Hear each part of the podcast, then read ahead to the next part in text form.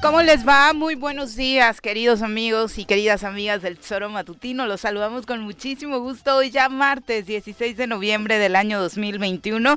Es un placer para nosotros recibirlos en esta que es su casa a través del tesoromatutino.com, de radiodesafío.mx, por supuesto, en nuestras redes sociales oficiales. Estamos como eh, el Tesoro en Facebook, en YouTube y además de las plataformas que usted ya conoce, el tesoromatutino.com y radiodesafío.mx. Así que bienvenidos sean para todos los que hoy martes reinician actividades tras este, mm, espero que merecido descanso por el eh, día adelantado del 20 de septiembre, que ya saben, las efemérides de noviembre, eh, los días adelantados, fines de semana, han sido, sobre todo en este sexenio donde se ha dicho que ya se van a cambiar para que realmente el día del efeméride se celebre, pero por lo pronto esperamos que haya sido también un buen remanso de derrama económica para todos los empresarios, particularmente de la entidad. Así que bienvenidos sean y esperemos que se quede las siguientes dos horas con nosotros. Pepe, ¿cómo te va? Muy buenos días. Hola, ¿qué tal, Viri? Buenos días, buenos días al auditorio. Faltan 45 días para que se termine el año. Ayer iniciábamos la cuenta regresiva. Sí, sí, sí. Entonces, pues hay que aprovecharlos, hay que disfrutarlos, hay que prepararnos para las navidades.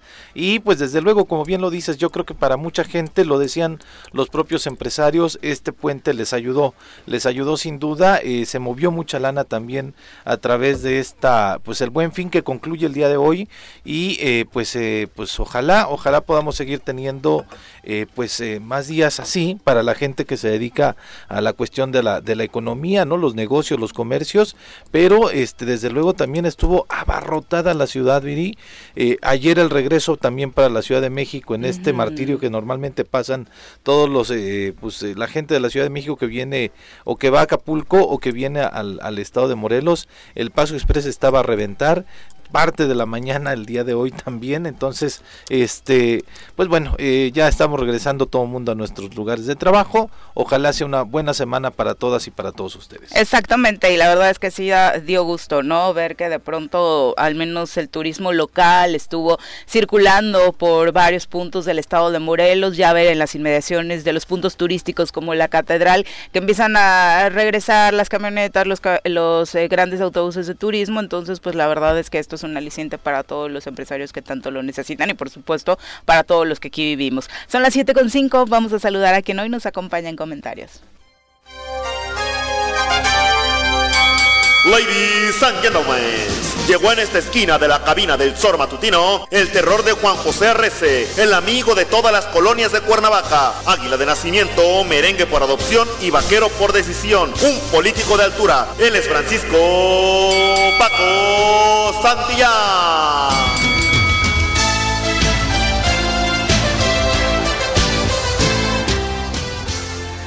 Paco, ¿cómo te va? Muy buenos días. ¿Cómo te fue de fin de semana largo? Hola, Viri, Juan, este, Juanji, ya te iba a decir, mi querido Pepe de los Millennials. ¿Qué onda?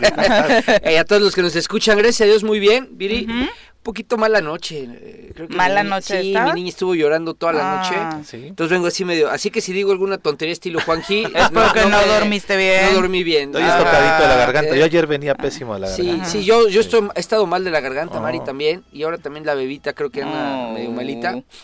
Y ya viviendo estos de los padres que decían que va a haber noches en las que no durmamos, ya me cayó Ya te están tocando, ya te están tocando, pero bueno, esperemos que se mejore. gracias, primero Dios, pero salvo eso todo muy bien. Particularmente hoy hace más frío, ¿no? Ah, está haciendo sí, ¿no?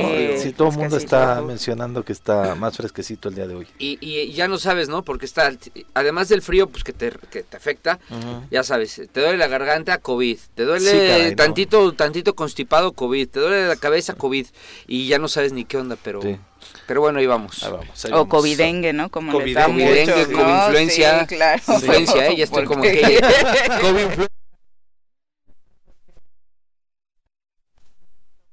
opciones, ¿no? Para este cierre de año con todas las bajas temperaturas que ya le decíamos esta semana está el pronóstico de lluvia en Morelos, entonces va, a estar rarito, ¿no? tal vez en la zona norte decía ¿no? exactamente. La, y la zona norte de Cuernavaca. Así que por favor tome sus precauciones, particularmente vitamínese bien, ¿no? Póngase la vacuna, ¿ya te pusiste la de la influenza? Acuérdate que yo me espero que vengan aquí a ponerla. Ah, ok. para Uy, striptease, ya me acordé. Siempre me toca a mí aquí. Entonces ya me confío, ¿no? Ya vacuné a mi hija y a mi esposa. Y dije, no, yo cuando vayan al choro. Me parece perfecto, vamos a irla planeando, ¿no? La, próxima, semana, para que aquí ya, todas las fans de. Nuestra doctora productora. ¿Eh? Nuestra doctora productora ya dijo que la siguiente semana. Luego hace sus gestos como bebé, Paco, porque le da un poco de miedo, pero. ¿Las vacunas dan miedo? a mí me dan ansiedad, ¿no? No, bueno, a mí cuando me ponen el, el alcohol aquí en el brazo, ya empiezas No, hombre, ya empiezo a chillar. bueno, en fin, veremos el espectáculo.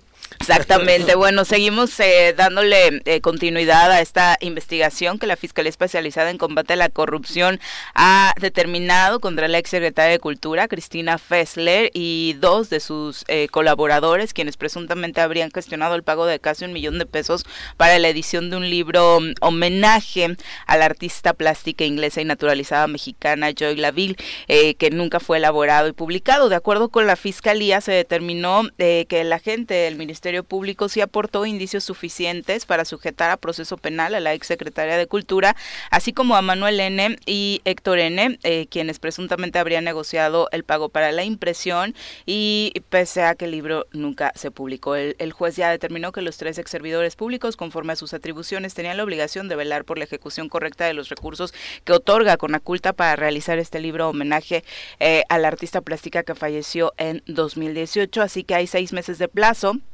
para el cierre de la investigación que ya está arrancada y confirmó que las medidas cautelares fijadas eh, desde la primera audiencia a los tres imputados eh, consiste en la firma periódica mensual y la prohibición para salir del país.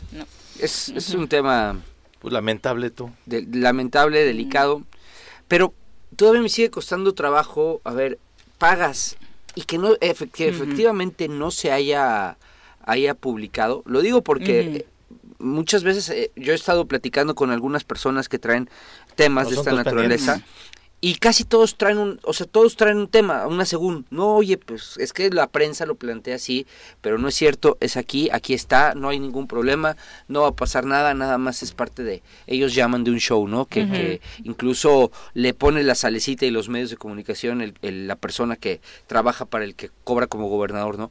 Pero pero lo digo porque me cuesta trabajo pensar, a ver, tú pagas tu, la impresión del libro, bla, bla, y luego el libro no se da. No sé, o sea, como que hay algo... Sí, es un absurdo. por eso, por eso cuando se da esa noticia dices tú, ¿cómo caray pudo pasar esto, no? Exactamente. ¿A quién se le fue? ¿A quién, quién no le dio el seguimiento debido? ¿Por qué pagaron por adelantado? Si es que realmente... Nunca pagas la totalidad de la impresión por adelantado, más en gobierno.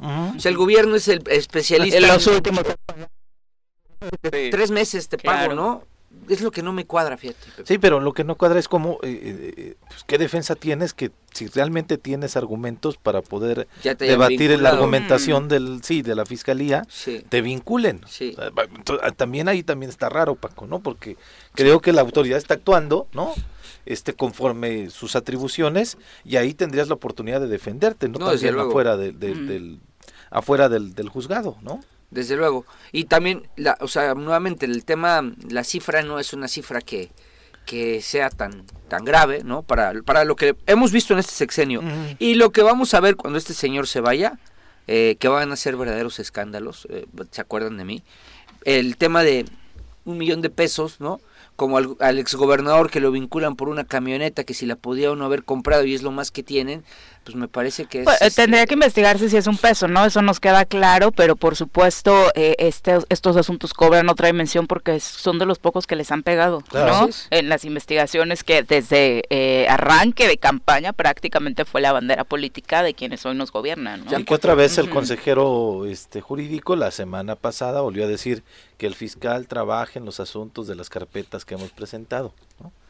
Pues es, su, su, lógica del, del, fiscal, del, perdón, del consejero cada que sale, ¿no? Sí, que, que, es obviamente hablar y hablar de las investigaciones de fuera, pero no de lo que se está haciendo en este gobierno, que sí se quejaba hace poco el gobernador de que al Congreso del Estado, por ejemplo, no hay quien lo fiscalice, y la pregunta es al propio gobierno estatal, eh, ¿quién le está fiscalizando? ¿Qué cuentas hay entregadas respecto a cómo se está gastando el recurso, no? Porque ni siquiera es una inversión, lo que se ha hecho, al menos en estos tres años, ha sido un despilfarro. Un despilfarro, una robadera, porque no, no, no, estoy seguro que la gente lo percibe, no hay nada absolutamente. Pero también hay quien tendría ya que darle seguimiento, ¿no? Porque si no caemos en lo mismo de ellos, decir, sí, se lo están gastando, sí, están robando, se están despilfarrando, pero no hay nada eh, detrás que consolide estos dichos, ¿no? Pues es que aquí es cuando cobra dimensión el tema de una nueva auditoría, porque es ella quien tendría que estar vigilante y pendiente de los de la revisión de las cuentas públicas, de las finanzas,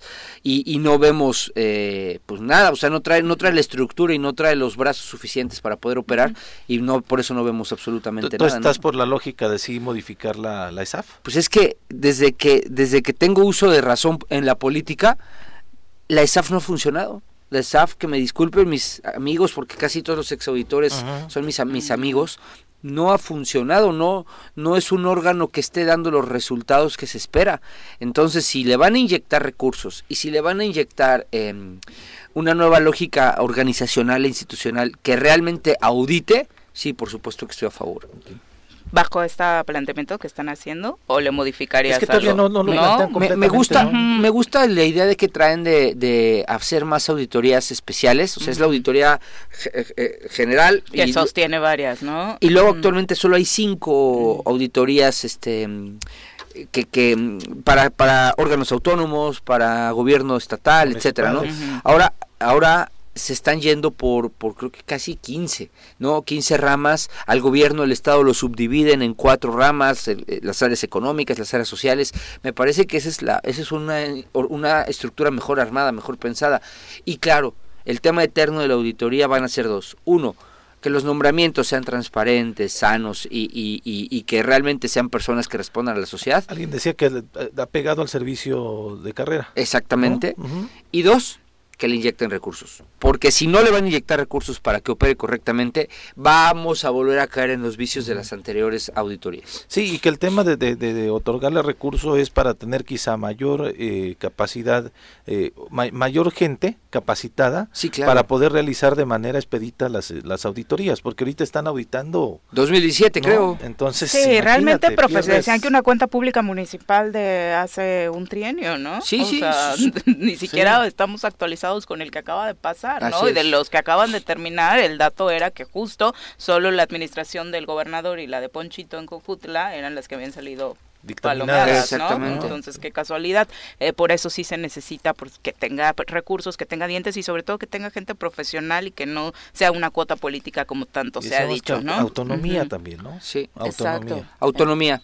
Eh, por parte del Congreso, porque también en el Congreso se dan cada cosa. Es que ese es el y problema. en el Congreso menos es al que toca, ¿no? Ese es el problema. Los diputados se reparten las, las, las áreas, los cargos eh, internos y ahí empiezan los problemas, lo ven como una un botín político para poner a sus cuates, porque lo mismo lo hizo la pasada, que lo piensa hacer esta, ¿eh? Así, esta que ya, perdón, hablé mal de sus consentidos. No, no, no. Que ya te este, dijimos que ya va bajando, ya, va ya vamos estabilizándonos. ¿En pique? No, no en pique, pero ya más normalita. Ya, ya sin tanto amor. yo, por ejemplo, creo que esta legislatura hasta este momento le está debiendo a las mujeres, por no nombrar el Instituto de la Mujer y por no eh, abordar el tema ya en de la despenalización del aborto. No, ya vamos casi todos por una consulta, ¿no? Ah, o sea, no, no, no puede ser eso. Yo creo que esta legislatura a las mujeres le está debiendo. Sí, yo, definitivamente. Yo, yo, te podría decir más, o sea, siguen con el tema del famoso fondo ese fondo de, de, de, 540 millones, yo creo que le deben a muchas personas, pero ahí, ahí... Eres muy mal pensado con algunos diputados, pero bueno, como mal pensado eh, resultó ayer el presidente Andrés Manuel López Obrador, que justo hablaba de esta este presupuesto recortado al Instituto Nacional Electoral. En la mañanera les dedicó un espacio eh, diciéndoles que pues igual y si se reducen gastos personales, el sueldo, por ejemplo, pudieran eh, generar austeridad, la austeridad que necesita el país y que se necesita en el INE. Presupuestada la INE está en riesgo lo que es la consulta de revocación. Pues yo no opino lo mismo. Yo creo que tienen recursos suficientes, deben de haber este, obtenido una aprobación como de 15 mil millones ¿no? para su presupuesto. ¿Cuánto? A ver, les aprobaron de presupuesto.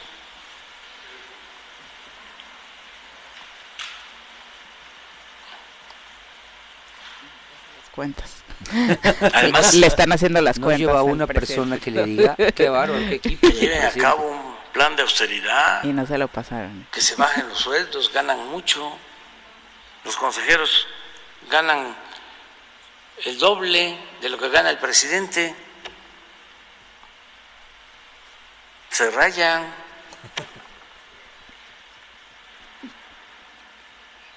Que ya este, le bajen a los viáticos,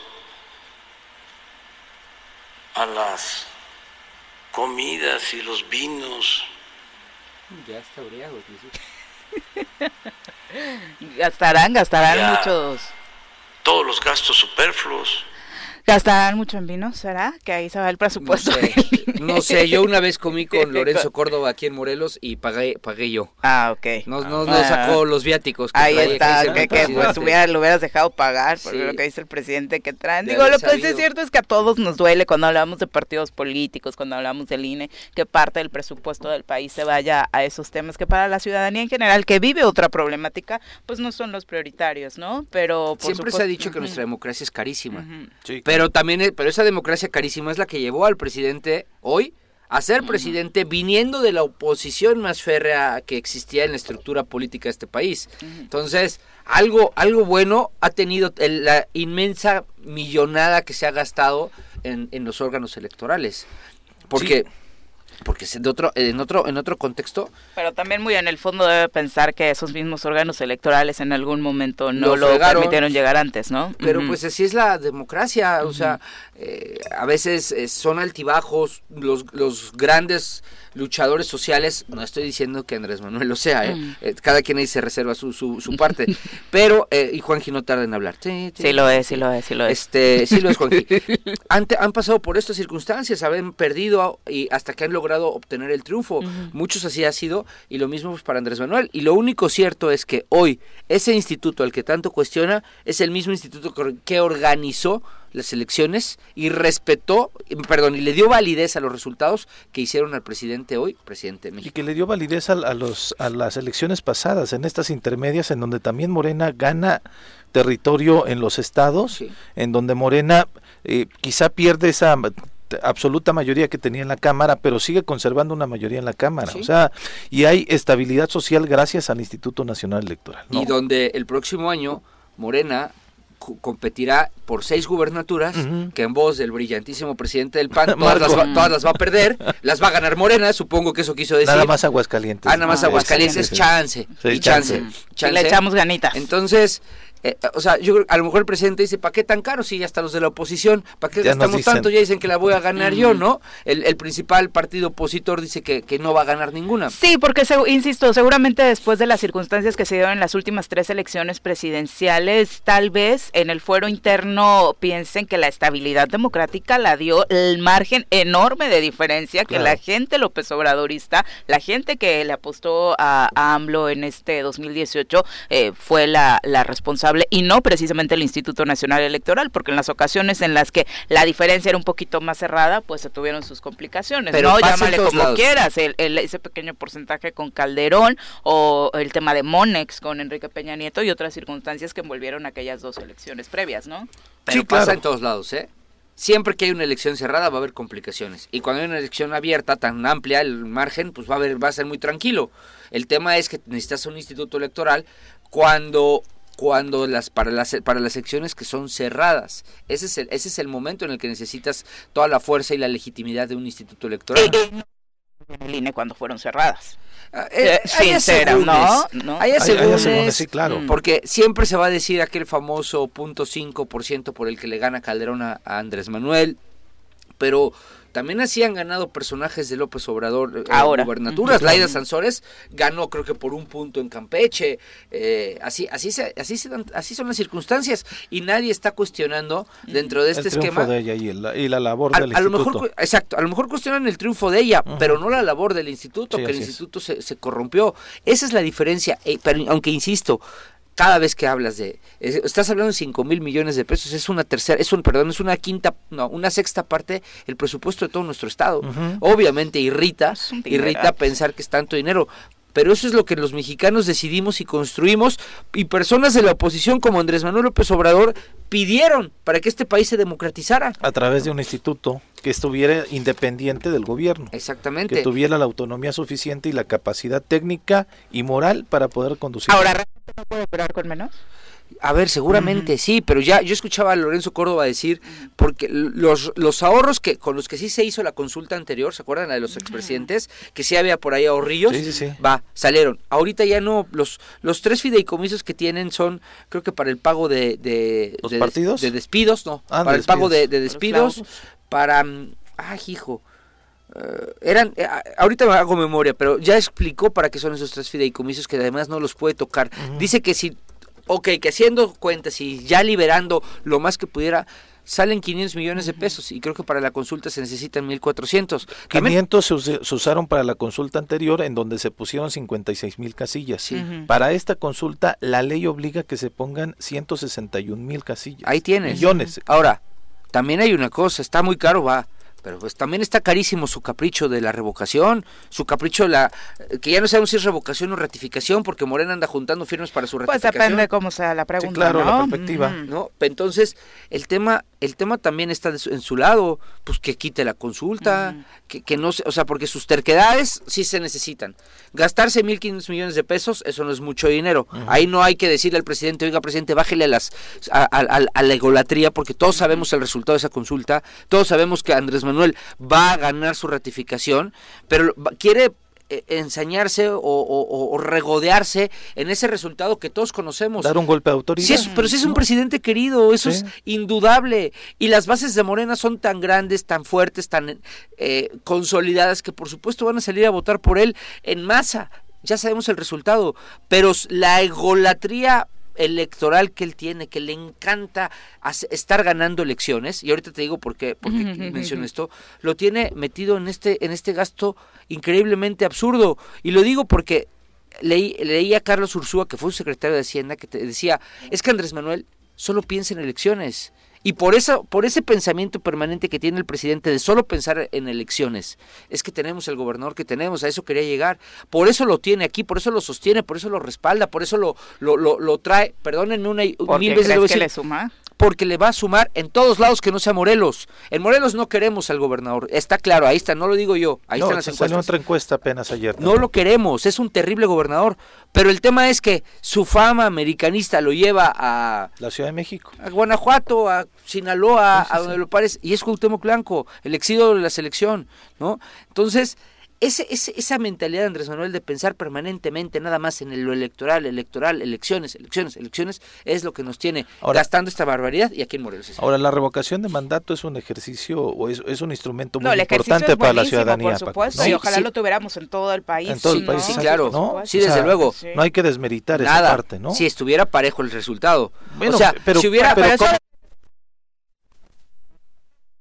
Pausa y regresamos con la conversación, ¿va?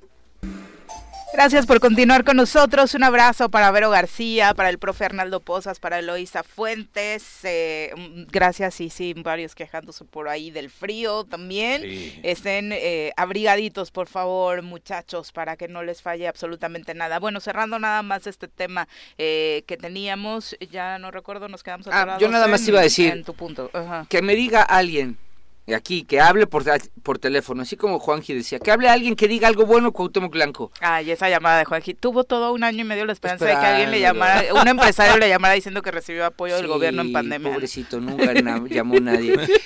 Ah, La misma, que me diga alguien si cree que Andrés Manuel va a perder esa... Esa, esa Sí, pero esa no es culpa de Andrés Manuel, Entonces, ¿para Paco. qué la, pero ¿para qué la hace? Pero sí, pero, Eh, me pero parece- me parece Pero no que un antecedente No. histórico para un instrumento para la ciudadanía, para que cuando aparezca un gobernador como el que Pues que se arranquen tenemos, por Morelos. empecemos, no, pues, ojalá por eso hay que impulsarlo ahí con los diputados, o sea, ¿no? O sea, ¿para Queremos qué? ser conejillos de porque, indias. porque ahí sí la onda es una responsabilidad de los diputados, no de Andrés Manuel, en el caso particularmente de Morelos Nada más- y de nosotros como sociedad, porque eso estaba aquí en Morelos. Bueno, La revocación de mandato estaba aquí, la consulta popular estaba aquí, el plebiscito. desecharon. ahorita ya Y está, la quitó la pero- legislatura no, antepasada. Pero acuérdate, acuérdate que nunca aplicó. Ah, no estaba reglamentado. Pero de todos la quitaron. Existía de membrete, sí. porque no estaba legislada. Era, es como mejor ahorita. era mejor darle forma a desecharla. Es como, eh, porque era inconstitucional. Sí, sí, sí. Acuérdate que como no estaba reconocida en la constitución política, no había eh, había muchos elementos de inconstitucionalidad para poderla impugnar este, ir a la Suprema Corte y demás hoy ya está en la Constitución política y me parece excelente que, que haya ejercicios de esta naturaleza pero a ver Pepe Viri tocándose el corazón está bien gastarse 1.500 millones de pesos en una consulta que ya sabes qué va a pasar porque no creo que alguien aquí que en su sano juicio hable y diga, no, sí creemos que Andrés Manuel puede perder y que se va a ir la el mandato. Dice que sí. No creo. La oposición, dice que la oposición tan lo sabe que hasta los mismos presidentes nacionales de los partidos de oposición han dicho no la hagan. Todos decimos, ¿para qué? No les alcanza todavía. Porque vuelvo a lo mismo. es que yo sí creo que se tiene que hacer, Paco, porque si no va a decir, ah, la, revocación de mandato la inventaron porque el presidente perdió las elecciones siguientes. No, no. Entonces, este, me parece que sí. O sea, es el momento histórico para hacerlo, darle el valor justo, porque si no, insisto, yo van a decir, fue un traje hecho a la medida para que sí se vayan los demás y él mismo no se haya querido someter a una posibilidad de revocación. Tu lógica está cierta. Esa lógica justifica gastarte 1.500 millones de pesos. La lógica estar centrado ahí. ¿Cómo se hace un ejercicio de este tipo sin gastarse toda esa la nota, no? Y la democracia poco a poco en México va siendo menos cara, como decías hace un momento, ¿no? Que es una de las más caras del mundo. Ahorita mis fans chairos van a salir a criticarme, nos no tardan, pero sí ya no dicen solo prianista, eso es muy feo y es gracias a colaboradores como tú. Yo no, no, los de lunes que les bajan el ritmo bien gacho y los y luego hay unos espontáneos que vienen cuando uno no puede, esos son los que bajan. Yo no soy prianista, ¿no? Dios me libre, yo soy este libre pensador. Pero lo que sí es cierto es, a ver, nadie pone en duda la validez del ejercicio mm. democrático y la riqueza. Nadie. Ojalá empezaran por Morelos, donde sí creo que hay problemas. Y le sale más barato, la verdad. Somos, somos menos participantes, ¿no? Y, pero sí participamos en serio, ¿no? Pero, me eh, canso. 33 vamos a entrevista, ya nos acompaña a través de la línea telefónica el diputado federal Jorge Toledo, a quien saludamos con muchísimo gusto. Jorge, ¿cómo te va? Muy buenos días, diputado. Hola Viri, buenos días. Me da mucho gusto saludarte, saludar a Pepe también, a Paco. Es un gusto también saludar al auditorio. Oye, pues estamos atorados acá en este análisis de que dejó la discusión que tuvieron por allá en el Congreso de la Unión sobre el presupuesto 2022, abocándonos particularmente en lo del INE. Pero me gustaría que iniciáramos con un tema más general desde tu eh, postura eh, como representante de Morena sobre qué reflexión deja este presupuesto tal y como va. Pues creo que en términos generales es una muy buena propuesta que se ha generado y creo que más que discusión yo lo entendí, lo viví como un jaloneo, como una resistencia justamente a la perspectiva que tienen los proyectos que pues se convocan allí en el Congreso, los proyectos neoliberales que todavía se resisten a entender que hay otra manera de desarrollo, que el crecimiento no nada más tiene que ver con una inversión monetaria, sino plantear proyectos eh, del bienestar, como lo está haciendo este gobierno de la Cuarta Transformación, y que plantea justamente, escuchaba la discusión, eh, las reducciones en instancias, en instituciones que por mucho tiempo se ha normalizado los, se han normalizado los gastos excesivos. Que el INE es, uno de, ellos. ¿A ti te parece que realmente recortarle el presupuesto al INE para un año en el que habrá este ejercicio de revocación de mandato es la opción? Sí, totalmente, porque lo justo lo, señala, lo señalamos durante la comparecencia del consejero presidente Lorenzo Córdoba, que si bien hay seis ejercicios para gubernaturas en diferentes estados está el ejercicio también de la revocación de mandato, pues no hay una elección concurrente, eh, no se justifica el aumento solicitado y me parece que es una manera y lo sostuvimos durante los debates en esa comparecencia eh, de un chantaje, ¿no? De decir, bueno, si no nos dan eh, el dinero como lo estamos pidiendo este presupuesto, pues ponemos en riesgo el ejercicio de revocación de mandato creo que obedece a una lógica en el que el dispendio se ha vuelto eh, lo común dentro de un instituto que sin duda hace falta revisar muy bien esos gastos. Me parece que debe estar presente en el debate público el tema de que las y los consejeros del INE no estén cediendo para propuesta de austeridad republicana y mantengan sueldos exorbitantes. Ahora, Jorge, ¿cuánto fue el recorte que se le hizo al INE en específico?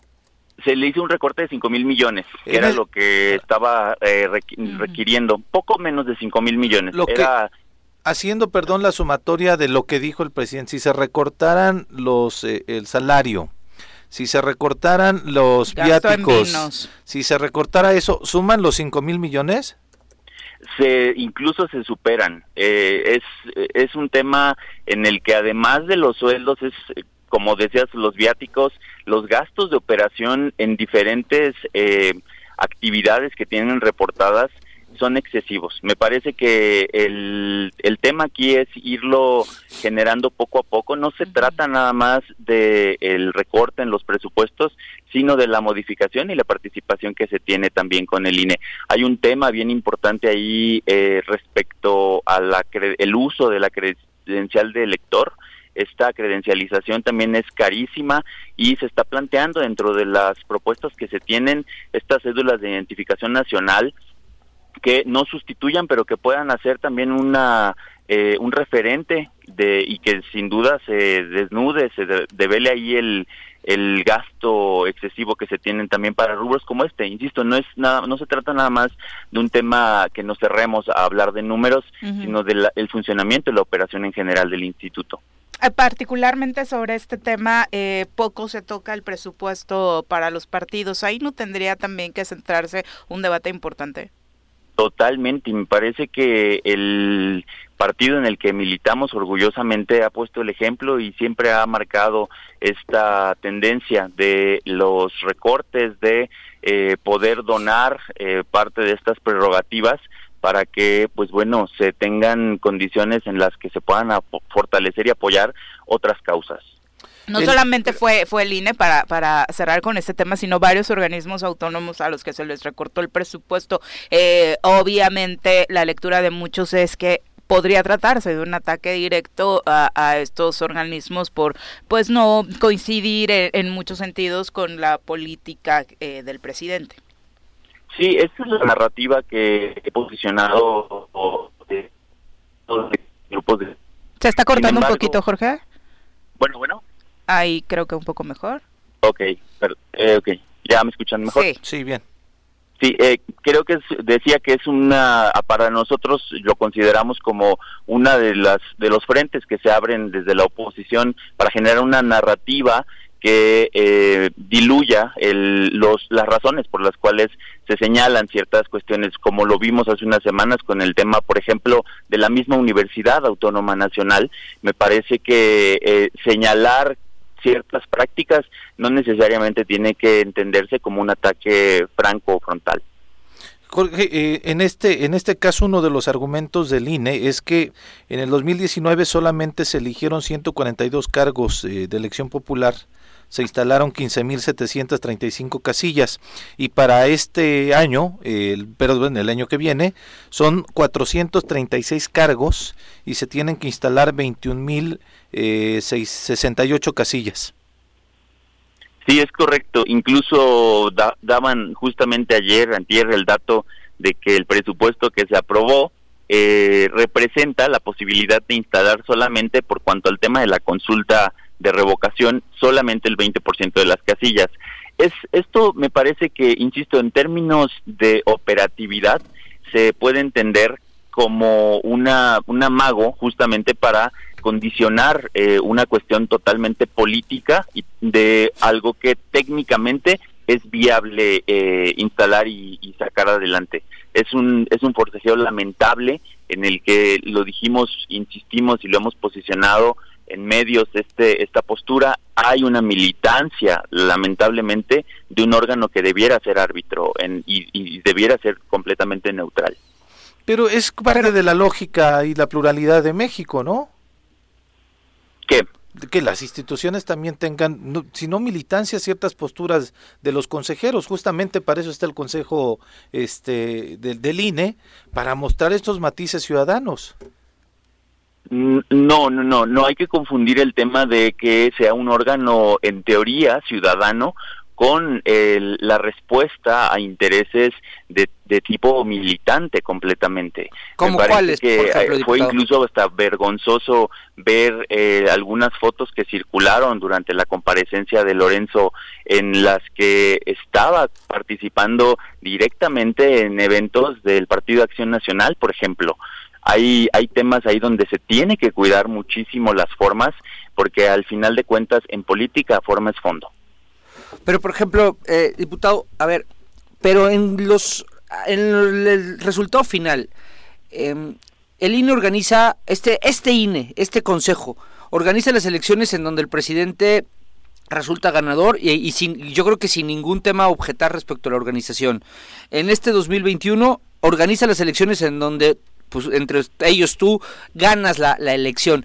¿Cuál es la ¿Cuál es el reproche al instituto o por qué señalar las empatías personales que pudiera tener Lorenzo Córdoba cuando los resultados avalan que pues, yo no percibo ningún vicio en la organización de ninguna elección eh, en este momento como para señalar hacia el instituto?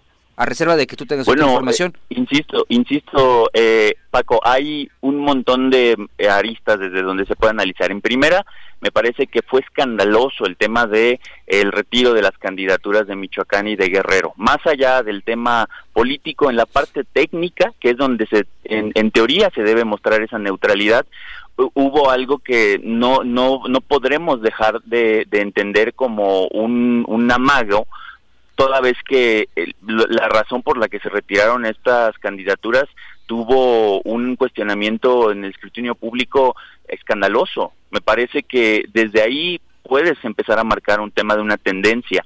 Por supuesto que también con el tema de la consulta para, la, para el juicio de expresidentes hubo una tendencia altísima donde técnicamente se, eh, se publicó cuáles fueron las casillas en donde había participación ciudadana en general, ¿eh? no no preferentemente para Morena o para sus aliados, sino una mayor participación y casualmente fueron de las casillas que tuvieron que reubicarse hay un tema ahí que si fuera un error sería muy lamentable que se fueran errores que se repiten eh, con esa frecuencia en esa tendencia. Entonces, a mí me parece que sí hay varios elementos en los que no se trata de que si las elecciones se ganan o se pierden con los partidos de la oposición o los aliados, sea la tendencia que hay que analizar, sino el comportamiento en general. Y por último hablo de otra arista, que es justo el tema de los gastos. No, de verdad que yo no entiendo cómo no puede generar esta incomodidad en la ciudadanía el hecho de que los las y los consejeros del INE tengan esos sueldos exorbitantes en medio de una propuesta a nivel general en las instituciones de esta austeridad en la que todas y todos han reducido sus salarios. Ahora, eh, uno de los puntos incluso que, inmoral. Que, que, se discutía aquí también era la realización, por supuesto hablando en torno al gasto de una revocación de mandato cuando el resultado parece muy obvio.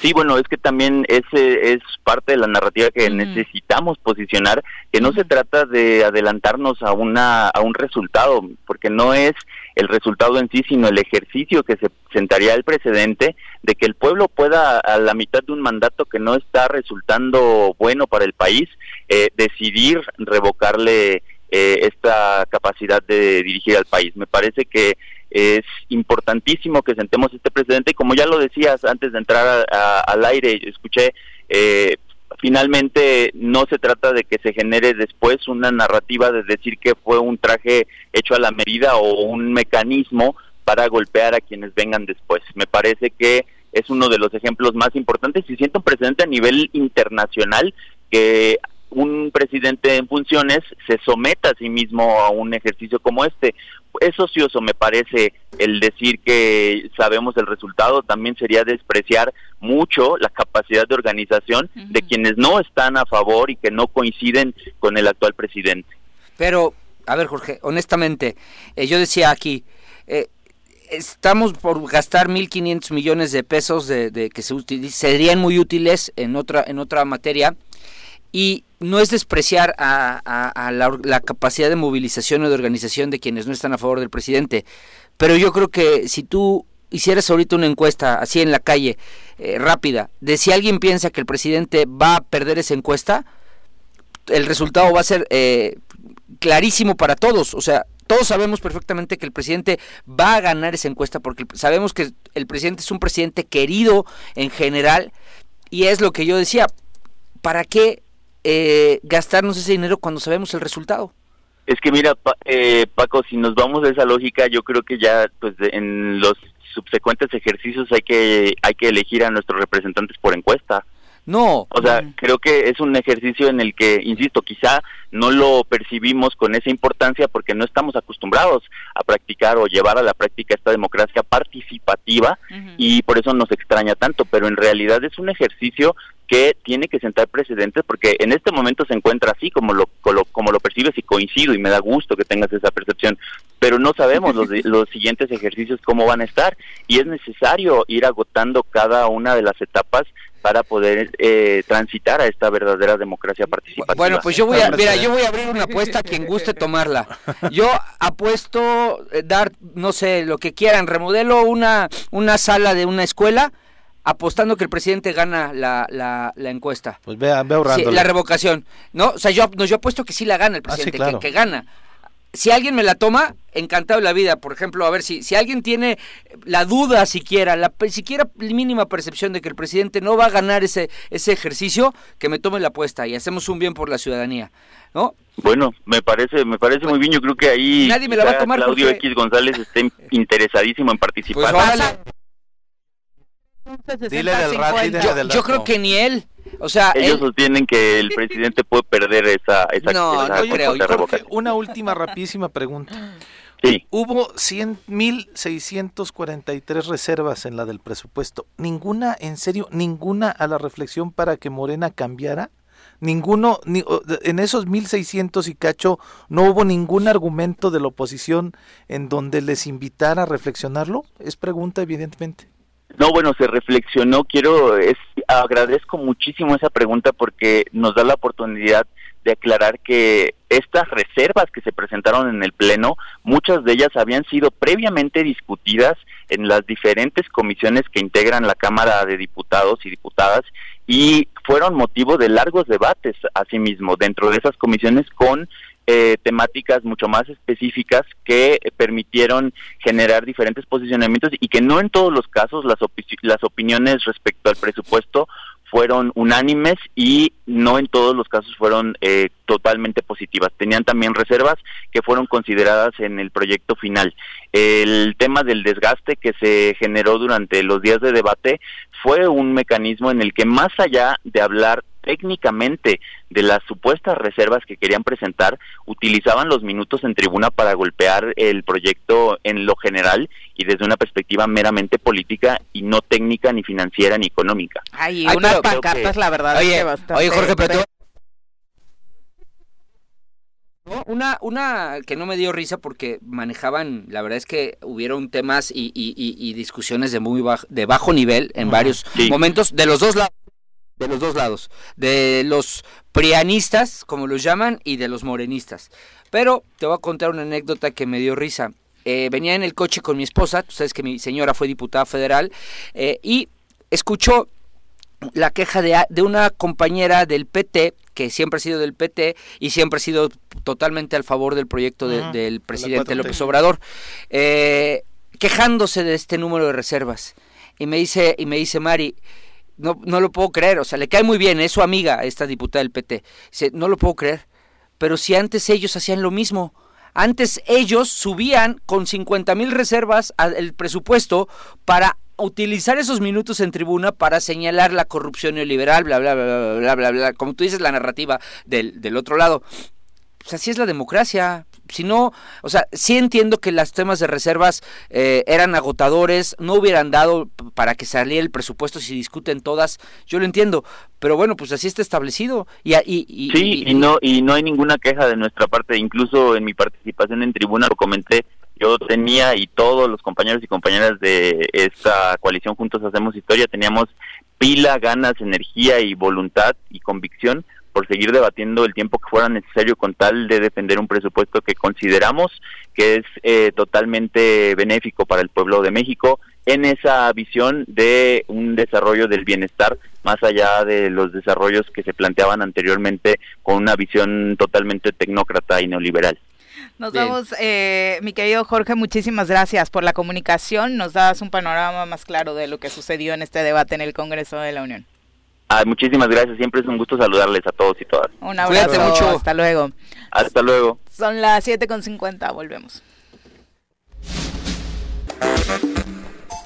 7 con 54 de la mañana. Ya confirmó hace unos momentos en la mañanera el subsecretario de Salud, Hugo López Gatel, que a partir de este viernes 19 de noviembre, a través del portal mivacuna.gov, eh, eh, podrán registrarse adolescentes de entre 15 y 17 años sin comorbilidades para obtener su vacuna contra el COVID-17. Así que en este cierre de año seguramente vamos a avanzar también en ese sentido. Que era el 15 a 17, 15 a 17, que es el porcentaje de la población que le preocupaba a los expertos en torno a el, que falta para que pues México avance más allá del 50% de la población vacunada, que, era el primer reto, ¿no? Y la Universidad del Estado estaba pidiendo eso justamente porque pues, son los chavos que van a la prepa, ¿no? La misma Universidad Nacional Autónoma ya está también regresando a, clases y yo creo que muchos de los chavos de los SHs van a van a verse beneficiados con esta ampliación en la edad de la cobertura de la vacuna. Así que a partir del viernes empiecen a registrarse chavos para y, chavas por supuesto para estar vacunados y por supuesto avancemos todos en este sentido ahora que tanto se habla de una cuarta ola. Son las 7 con 55 de la mañana, saludamos con muchísimo gusto en cabina al diputado local Julio César Solís, a quien recibimos siempre con muchísimo gusto en este espacio. Bienvenido diputado. Muchas gracias Viri, me da mucho gusto acompañarlos sobre todo aquí en la cabina para poderlos saludar a ti, a Paco, a Pepe al contrario, muchas gracias, por acompañarnos. Tuve que madrugar, ¿eh? Por Qué bueno. Hay que te pase unos tips, Paco. Viri, Viri creo que lleva 18 años levantado. ahora. Sí. Felicidades. Sí. Oye, pero Entró de 6 años. Y el señor este, yo... Algún, no, él ya no aguanta. que venía aquí... Que ¿Chabelo? Pues ya lo... ¿De Chabelo o de Joaquín? Uno viejo, español, el español. ¿Qué pasó? ¿Quién sabe qué fue de él? Ya, ya no le da para despertarse no Nadie sabe qué fue de él. Ahí anda. De repente este, publica alguna tontería en su Facebook y ya. O sea, todo aparece de, vez en cuando. Julio César, eh, por supuesto, un gusto tenerte en cabina para profundizar un poco de los temas que a través de la línea telefónica hemos tenido la oportunidad de hablar. Justo ahora terminábamos esta charla con un diputado federal respecto al presupuesto. ¿Qué va a ser a nivel nacional y a nivel local el, el gran tema, no? Eh, en este Congreso local, el Congreso de Morelos, ¿cómo van las cosas? ¿Hacia dónde van las definiciones principales? Lo que ya podría ser prácticamente un hecho. Bueno, lo que te puedo decir es que la condición del Congreso local es muy distinta al Congreso federal, ¿no? Tú lo sabes, aquí en el Congreso local creo que sí hay pues más pluralidad, más equilibrio. Yo lo he mencionado desde un principio, desde que comenzó esta legislatura. La verdad me siento muy contento porque eh, sí es una legislatura muy equilibrada. Tenemos desde empresarios, tenemos este, desde expresidentes municipales, tenemos exdirigentes o dirigentes estatales de partidos, gente de la sociedad civil y creo que hemos llegado hasta el día de hoy a consensos de, amplias mayorías. Hemos discutido los temas que aún han sido pocos, pues ya apenas llevamos dos meses, pero pues desde luego el tema del presupuesto será, creo yo, eh, pues el primer tamiz, ¿no? A ver si es cierto que efectivamente todos tenemos pues la voluntad y el interés de que las cosas avancen en Morelos. Aunque el tema presupuestal, Julio, no es un tema tanto contra, que los ponga ustedes en, en, conflicto. efectivamente. Es un asunto donde se plasman frente al Ejecutivo. Efectivamente, exactamente como un posicionamiento, por decirlo así, de un poder contra otro poder, ¿no? Eh, por decirlo de alguna manera, porque además El, gobernador les manda su proyecto de gasto para el Estado, bueno, el señor que cobra el gobernador, y ustedes, y ustedes dicen cuál es el, de el propio Exacto. respecto a lo que ustedes representan en la sociedad. Pero internamente la división sí se da de los que apuestan todo con el gobierno o con el ejecutivo y los que no. Yo creo que yo no, no, Yo creo que es un Congreso o una legislatura completamente distinto, distinta a lo que sucede en la federal. Y a lo que eh, sucedió en la pasada legislatura. Y a lo que sucedió en la pasada legislatura. Eh, hace rato, antes de entrar al aire, pues tú lo decías, sí entramos con una dinámica de trabajo muy intensa. Eh, todos prácticamente estamos al pendiente de cada quien de su comisión. Atendemos el resto de las comisiones donde somos secretarios o somos vocales. En fin, creo que la dinámica, insisto, es, es muy buena. Efectivamente, como dice Paco, a lo mejor no es un tema para polarizar la legislatura, el tema del presupuesto, pero que sí marcará quizá algunas tendencias, ¿no? Hacia dónde va cada uno de nosotros. Quiero, empezar quizá por la buena. Sí es un hecho el tema de que sí van a etiquetar, etiquetar algunos recursos para que no eh, puedan disponer del dinero como quieran? Eh, Principalmente en salud, lo escuchaba con Francisco Sánchez. Sí, y además hay una eh, un transitorio en el propio proyecto de presupuesto de egresos, donde le permite al Ejecutivo precisamente disponer, hacer transferencias, este eh, sin la sin el permiso, sin la condición de la aprobación del legislativo. Eso desde luego que lo vamos a quitar. ¿Por qué? Porque bueno, de repente efectivamente pareciera que salud eh, se refuerza o el tema de la educación se refuerza o el tema de la seguridad se refuerza con millones y millones de pesos, pero en el transcurso del ejercicio el Ejecutivo exactamente dice, aquí, y tú lo sabes Paco, aquí le vamos a quitar este ahorita salud y lo vamos a mover a otro lugar y vamos a quitarle de educación y lo vamos a mover y resulta que oficinas como la Secretaría de la jefatura de la, de la oficina del gobierno termina ejerciendo muchísimo más de lo que se planteó en un principio. Esa oficina, claro, más de los 250 millones. Claro, claro, claro. Al menos los dos primeros Claro, claro. Entonces, obviamente eso no lo vamos a permitir, porque ¿dónde está? Ahí sí, ¿dónde está efectivamente el presupuesto social? Es decir, ¿qué es lo que hace? Yo se lo pregunté así directamente a la secretaria de Hacienda un día. Este, ¿Por qué tiene tanto presupuesto la, oficina de, eh, ¿cómo se llama? De la, gobernatura.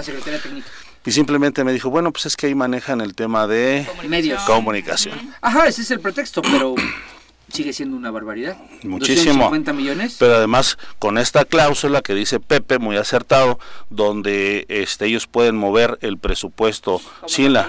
Así es, pues así es. Entonces termina siendo una barbaridad. ¿Esta secretaría va a continuar? Esta oficina? Yo creo que sí, sí, sí, yo creo que sí, sí va a continuar, pero bueno, estamos revisando precisamente este dónde es donde eh, a veces se puede presumir que se pueden cometer algunos abusos, ¿no? ya les mandaron el presupuesto? ya, ya, ya, lo tenemos, sí, ya lo ah, tenemos. Ya lo empezamos a revisar. ¿De cuánto es el monto? Eh, ah, no recuerdo, 33 mil me parece. Sí, con el aumento de los del... Dos mil y tantos millones de pesos, un aumento de dos mil y tantos millones de pesos, es correcto. ¿Ese aumento dónde se está yendo, eh? ¿Dónde lo está destinando? ¿Hay en la diferencia del presupuesto? Bueno, eh, hay algunos, este, ya viene, vamos, clasificado, por ejemplo, para el tema de seguridad pública, este, la CES pidió un aumento de 44 millones 300 mil, ya viene ese aumento, y así en algunas otras áreas donde ya viene planteado. salud, exacto, salud son más de 100 millones también de, de, incremento. que creo que es bueno, ¿no? Eh, hace rato lo, lo platicamos, desde luego necesitamos reforzar algunos temas que son torales. El tema de la pandemia, pues creo que vamos más o menos a la baja, sin embargo no sabemos qué es lo que va a suceder dentro de seis meses o dentro de un año. Creo que en Europa ya regresa un rebrote, entonces tenemos que prever todo eso, ¿no? En, en este esquema, este Julio, ya se olvidaron del fondo este que quieren crear, no, que no, no, este, no, nos ha cuadrado a muchos el, esquema en cómo, cómo se viene. No, no, todavía no. Sin embargo, lo platicábamos la última vez, este, no es un tema que esté sobre la mesa, incluso a lo mejor así se puede ir, ya al final del día no discutirlo y atender, pues lo más importante. Pero te comento, y, no sé si en alguna ocasión lo platicaron con este Leasip, que fue el impulsor de esta iniciativa, es a partir precisamente de que eh, no vamos, Morelos el día de hoy, después de tres años de este gobierno, sigue viviendo rezagado las comunidades. Mejor legislen revocación de mandato y vámonos. Sí, ya estamos en eso también, mi Paco. Esa mejor. Pero acuérdate no las ocurrencias claro, claro, está bien, estoy de acuerdo contigo. pero revocación de mandato, bueno, pues tiene todo un este eh, un esquema que se tiene que llevar a cabo. O sea, no es a partir de la legislatura, es a partir pues también de la iniciativa de los ciudadanos y de los ciudadanos. Y ya ¿no? por ahí recolectando firmas varios ciudadanos. ¿eh? Sí, sin embargo todavía no está legislado. Ese es el problema. no hay ya la contundencia de decir ya está listo aquí como que no salen muchos que quisieran con determinación a, solicitarla, ¿no? Mira, que en el fondo es lo que lo que menciona Paco es ¿Para qué crear un organismo si ya desde el gobierno se tiene que atenderlo? Hay una obligación de, de atenderlo y entonces es decir, eh, es casi decirle, pues ya no se preocupe, gobernador, usted ahí tiene su lana, vamos a hacer otra cosa nosotros para nosotros y atender a la gente. Me parece no tan lógico. Mira, una de las razones por las cuales se, se, vamos, se atendió, se discutió este tema, es que sobre todo los diputados que son diputados de mayoría de cada uno de los distritos, al hacer campaña señalan que hay un rezago muy importante y que durante mucho tiempo no ha habido inversión. Esa es la verdad. O, dime tú, Pepe, dime tú, este, si Morelos el día de hoy se encuentra en el top de los estados en cuanto a inversión, en cuanto a salud. En último lugar, estamos en último lugar. Esa es la verdad. Y además tenemos un señor, como dices tú, que cobra como gobernador, que no escucha. Nada. Absolutamente. Perdón, absolutamente. Que Entonces, es más porque te va a decir de groserías. Seguramente, seguramente la investida va, así es, la, investida va a venir, pero el tema es que ni siquiera le importa, no solamente no escucha, no, no le importa. Insisto, nosotros hemos estado solamente una vez, una vez como legislatura en una reunión con él donde no hubo agenda de trabajo.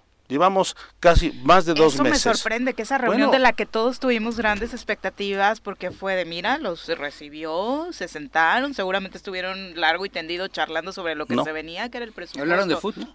No, ni de eso. ¿No? ni de eso. Yo, la verdad. Bueno, hubiera sido, dice no me gusta el fútbol, mi querido Paco, ni el golf tampoco. Uy, pues estás, ahí sí estás mal. Ahí estás mal. lo mío, oye, lo mío, lo mío, lo mío es otra cosa. Y tú lo sabes, amigo. Oye, pero a ver. Y si no es indiscreción de hablar. Es de la charla, es de la, es la bohemia. Pero, pero si no, coincido contigo en todo lo que dijiste. Pero no sería mejor mandarle el dinero, más que desorganizar el tema de cómo se estructuran los órganos de gobierno, ¿por qué no se lo mandan a los alcaldes?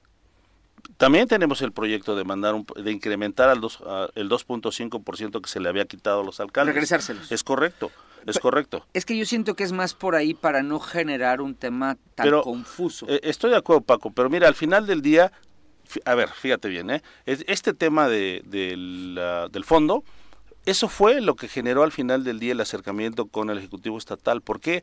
Porque se tocaron, rechazó tal se tocaron, pero se tocaron intereses. Es decir, él, él dijo, a ver, pero para, no lo dijo, ¿para qué quieren los, este, cómo se llama? Tener toda esa cantidad de dinero. esa cantidad. Bueno, pues él maneja 30 mil millones de pesos con todas, bueno, con todas las capacidades que él tiene. Perdón, yo diría también, ¿para qué quiere el señor más dinero?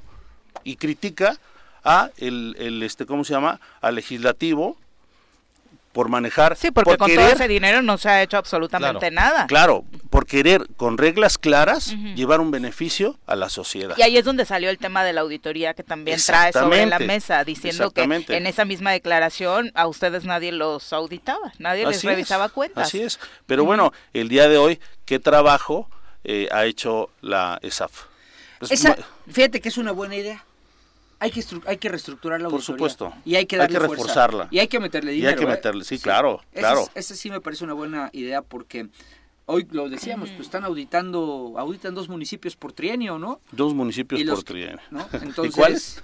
¿Perdón? Los afines. Sí, claro. Cojutla y Cuernavaca en administraciones del Partido Encuentro Social. ¿no? no, no hay este, no hay sanciones a funcionarios. Este, recordemos que la actual titular o la actual encargada de despacho está denunciada en este en la Fiscalía Anticorrupción por haber realizado auditorías especiales cuando ella no tenía la facultad, pues simplemente le carga de despacho y la ley establece que únicamente el titular puede llevar a cabo ese tipo de ejercicios. Entonces, la auditoría ha servido para amedrentar, para eh, eh, eh para dar chamba. Para dar chamba a los este, familiares de algunas otras legislaturas cercanos el día de hoy, precisamente al señor que cobra como gobernador. Entonces creemos que eso no se vale. O sea, eso, ah, mucha gente ha criticado este tema de la ESAF y yo, yo les decía, bueno, pues podemos quedarnos de brazos cruzados, cruzados y no hacer nada y dejar que ese elefante blanco siga existiendo ahí y que le cueste más de 30 millones de pesos al Estado. Para esas dos auditorías que salen por trienio, ¿es por falta de presupuesto, por falta de capacidad o por...? O por pues interés. Pues, pues, es que son muchos los ingredientes ahí en este que, que, que existen ahí en la ESAF. Entonces, pues puede ser por cualquiera de todas esas, ¿no? y cómo corregirlo. La propuesta exactamente cómo va. Hace rato, como decía Paco, discutíamos el tema, pero se tiene ya bien delineado un plan sobre qué hacer. Eh, hoy, precisamente tenemos una reunión al rato porque la propuesta del diputado Agustín Alonso es que sea un órgano autónomo, que creo que eso le haría mucho bien, ¿no? El hecho de que ya no dependa eh, directamente del Congreso del Estado, porque pues al final del día la tu, como la tutela política seguiría existiendo. Entonces hoy tenemos una reunión, insisto, yo presenté la iniciativa, pero pues en comisiones y todo se ha estado discutiendo, entonces precisamente la polémica que ha generado, pues sirve como coyuntura, como lo decías Paco, para tener un, un órgano mucho más fuerte, un órgano mucho más consistente, con gente de verdad preparada, este, con más presupuesto, que sancione, que haga su trabajo en tiempo y en forma, ¿no? No, sí, desde luego, y además hoy el, el tema es que no tiene ni personal, hay, ¿Cuántas auditorías especiales hay? ¿Son cinco? No, recuerdo. Son, me parece que sí. ahorita ya plantean su, su ampliación, a mí me gusta que se meten ya a, a plantear auditar por rubros al gobierno del Estado. Ojo, y sí es bien importante auditar al gobierno porque es el que maneja prácticamente la totalidad de los 33 mil millones de pesos. Salvo Congreso que maneja como 400, Poder Judicial como 550, por ahí los órganos autónomos que andan levesón, pero prácticamente la totalidad del recurso lo maneja el gobierno estatal. Y pues creo que es para un auditor un auditor que tiene 10 personas a su cargo a lo mucho, pues no les da. Es un monstruo. Entonces, si la van a, reformar y van a crear un nuevo órgano, está muy bien la idea, Julio, pero hay que meterle billete. Hay que meterle lana y, y, desde luego, bueno, pues yo creo que hay muchos este eh, muchas oficinas o muchas secretarías que no sabemos por qué tienen tanto dinero y seguramente lo vamos a canalizar. Ni en qué lo aplicaron. Ni en qué se aplica. Eso es lo más grave, porque la Secretaría de Obras Públicas que no hace obra pública, hace tres caminos pedorros y, ya, ¿no? no hemos visto ninguna obra relevante. Nada, nada, desarrollo social. de otra forma. Desarrollo social, no sé qué programa, ¿tendrá algún programa, además de cuando el gobernador sale a entregar despensas? de despensas. Bien chiquitas, por Perdón, pero pedorritas, le echan ahí tantitos frijoles frijoles y aceitito y ya.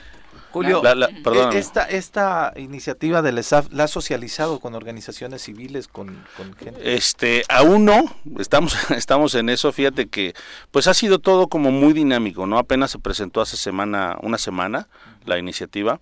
Entonces, este, pues lo primero empezamos a recibir los embates, desde luego, de el gobierno de los que no quieren, de los que no quieren entre ellos el gobierno del estado y esa es la verdad, ¿no? No le pareció, desde luego, para nada le gustó la idea al gobierno del estado.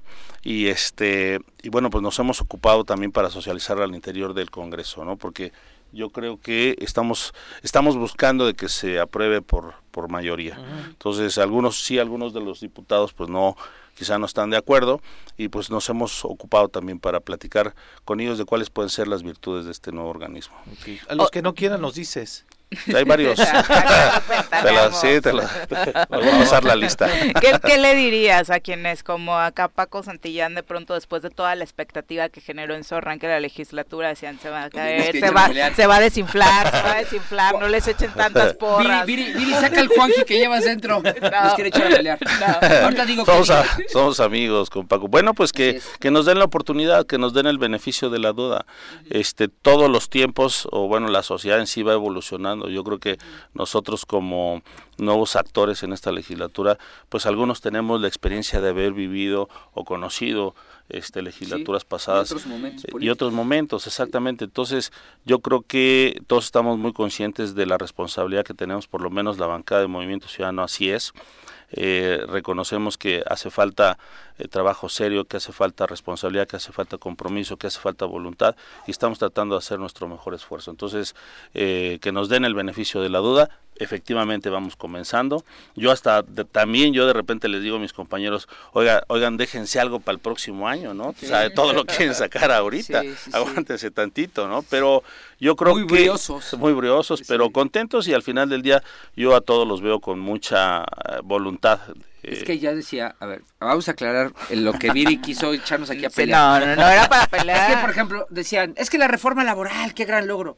La reforma laboral se viene aprobando desde que yo era diputado. Era un tema de, de, de, que se pactó con el eh, acuerdo este, el transpacífico, se tenía que haber aprobado.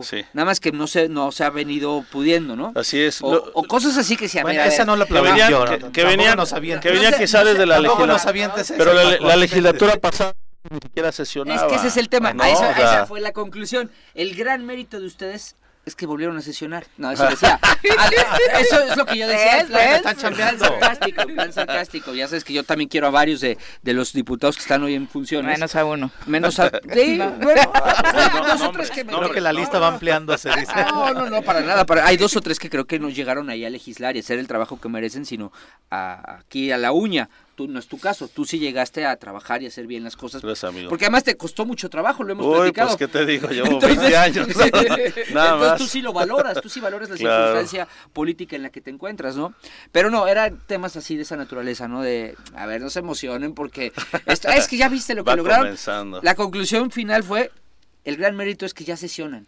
Es que se llevan bien. Ya no se insultan y se dicen bien feo como se decían los de la anterior eh, legislatura. desde luego. Se, insultaban muy feo, muy gacho. Hay respeto. Y también, y también, por eso lo decía, no solamente en cuanto a la, los perfiles de los actuales legisladores, pues también tenemos el equilibrio de, la paridad, ¿no? Son 10 mujeres, son 10 hombres. Y también yo creo que eso le, le abona pues precisamente a que pues vayamos caminando prácticamente todos en el mismo sentido. Gente ¿no? mucha experiencia, que también eso ayuda. Decía yo hace, hace un instante que sí le están quedando de ver a las mujeres, porque todavía no pueden nombrar a la directora del Instituto de la Mujer, y en el tema de despenalización del aborto tampoco han avanzado. ¿Cómo no? Ya este la semana pasada, en este tema precisamente en comisiones, este ya se avanzó ahí un pasito, obviamente no sé si lo vieron hubo reacciones este pero estoy seguro que sí, que, ya no va a haber la consulta esta que es correcto eso eso obviamente va a agilizar este, este, tema y este estoy seguro que no les vamos a quedar a deber todavía faltan algunas semanas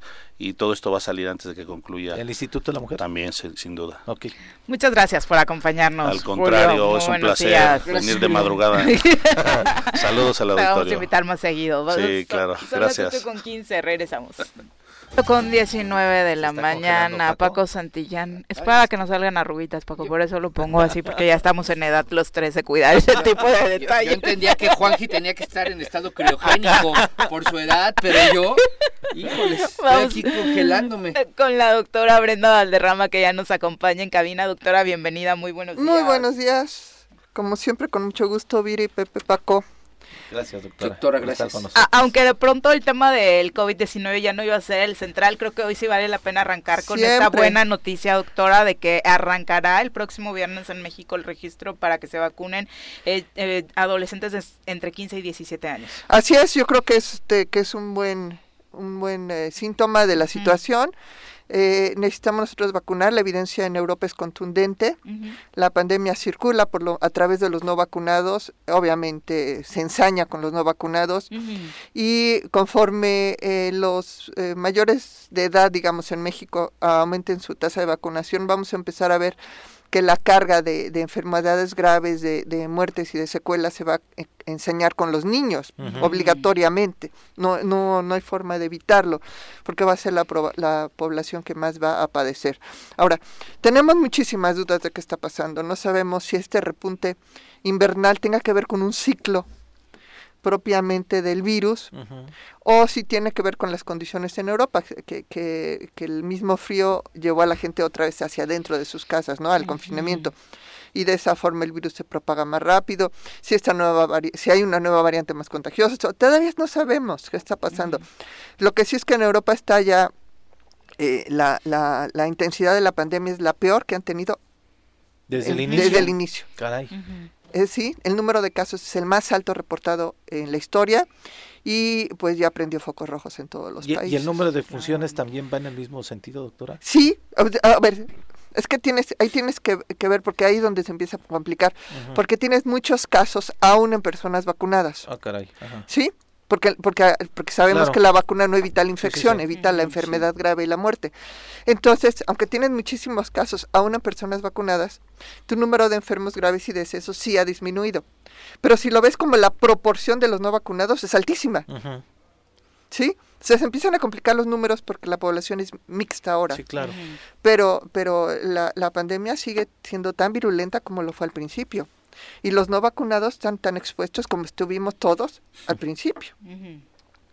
Y que todavía hay en algunos casos en lugares de Europa donde hay una gran cantidad de no vacunados. Sí, claro, el país con más alta tasa de vacunación es Portugal que sí este, anda alrededor del 90% de ah, vacunación y, y, tiene y, y, se ven los resultados, tiene una baja incidencia de casos en sí, esta no temporada. Está en la lista de... Pero también tiene un clima más benéfico. Entonces eh, es, un poquito más... El invierno es este, menos rudo, el Sí, yo estoy ya pueden tener actividades al aire libre en esta época del año, que no pasa en Alemania o en Suecia, ¿no? Que ya están confinados. Entonces hay muchas variables que hay que que malabarear, digamos, para poder sacar una conclusión.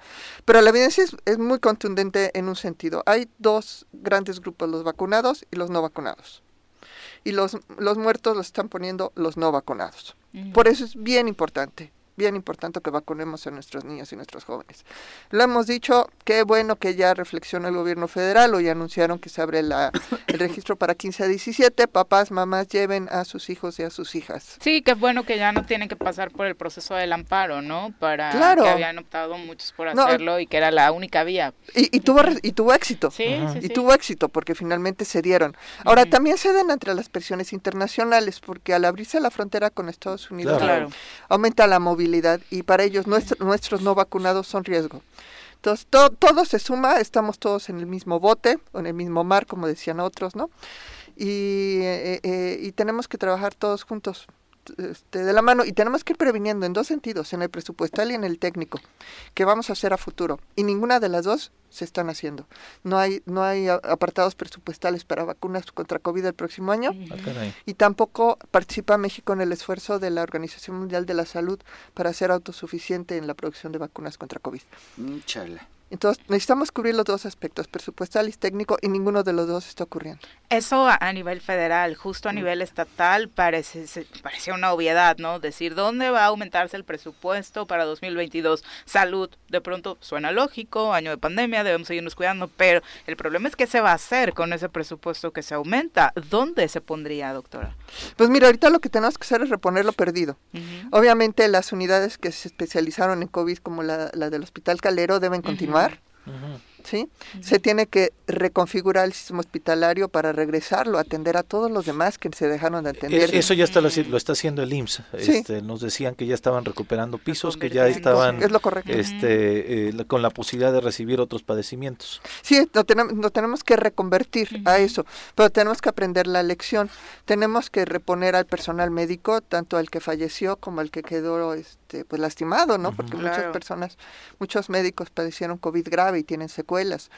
Entonces tenemos que reponer personal médico, tenemos que reponer instalaciones, infraestructura, material, o sea, tenemos muchísimo trabajo. la tarea todavía es, es, bastante. Sí, todavía es mucha la carga, pero además tenemos que estar como en estado de alerta, ¿no? Porque esto puede empeorar en cualquier momento.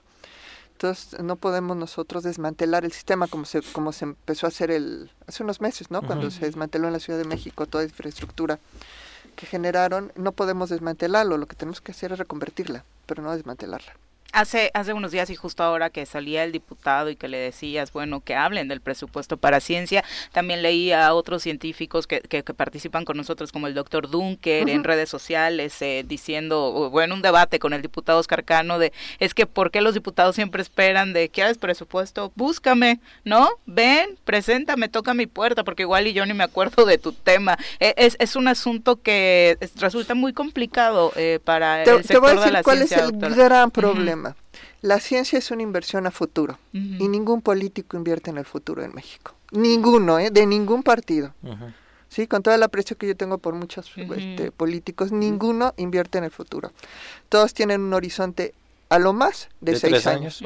a lo más de seis años, de tres. Y mira eh, eh, que, que, tengo buenos amigos en todos los partidos, en nacionales este, y estatales, pero es muy difícil encontrar a alguien que sí esté dispuesto a dejar ir una oportunidad a corto plazo para invertir en el futuro. Y esa es nuestra gran tragedia, que nosotros invertimos en intangibles y en el futuro. Sí, claro. ¿Sí? Y eso es un, es, es, un problema sistemático, sistemático. Inclusive aun cuando hay expresiones de buena voluntad a la hora de concretarlo, se cae. Ya no se dan. Ya no se dan. Eso ha sido la historia de la vida. Sin embargo, pues nosotros estamos muy conscientes de la importancia y muchísimo más ahora. Y pues seguiremos impulsando no solamente a nivel estatal. Ustedes supieron, pero estuve en la Cámara de Diputados el sábado, en la federal en representación de los investigadores del país, llevando la situación de del presupuesto nacional para ciencia en México. Es, es, patético, es patético y gravísimo, porque al mismo tiempo que hay muchísimo dinero etiquetado, es un dinero que no sirve para los investigadores. Hay 113 mil millones de pesos etiquetados a nivel nacional y en los laboratorios hay una sequía de tres años, ni una gota ha caído en tres años. ¿Y dónde está Y se han ejercido, ya con este año sería el cuarto año, vamos a redondear a 100 mil millones, y se habrían ejercido 400 mil millones de pesos en presupuesto para ciencia y los laboratorios sin una gota de recursos. Entonces, no solamente hay que, hay que presupuestar, hay que sino que hay que saber cómo aplicarlo para lo que se necesita porque si no se pierde el dinero. Digo, de, hecho se le pierde el rastro al dinero, no puede, de esos 400 mil millones, la mitad no sabemos dónde quedó, así de fácil, por cómo lo reetiquetan en el gobierno federal para que no lo pueda rastrear. Entonces realmente es un problema muy serio. Incluso con estos nuevos procedimientos con los que particularmente en el tema de ciencia actúa el gobierno federal. Eh, fíjate que eh, eh, no es con CIT el problema, con pero CIT no es el gran ganador. Con la CIT solamente se lleva el 30% de los recursos. Del 70 restante, que se van a las otras secretarías, la mitad de ese dinero más se reetiqueta. Entonces ya no lo podemos rastrear. Y, eso, y para el 2021 son 50 mil millones perdidos. Que simplemente no los pueden rastrear porque en el momento que, que, llegan los cambian de etiqueta, los cambian de ciencia a otra cosa y en eso ya se, meten a la bolsa grande y ya no los volvemos a ver. Pero lo que sí sé, porque hacemos nuestras encuestas también, es que no está llegando a los laboratorios. ¿Sí? Y, y, bueno, totalmente ni eso. Porque por lo menos ya hay algo que buscar, ¿no? Es totalmente ni eso. Se, tiene el, presupuesto es el mismo presupuesto que había en el 2006 del Consejo, que es exclusivamente sueldos. Nunca se bajaron los sueldos, por cierto, siguen ganando bastante bien pero este pero ni un peso para inversión. Lo único que se ocupa de inversión es lo que cae de multas electorales.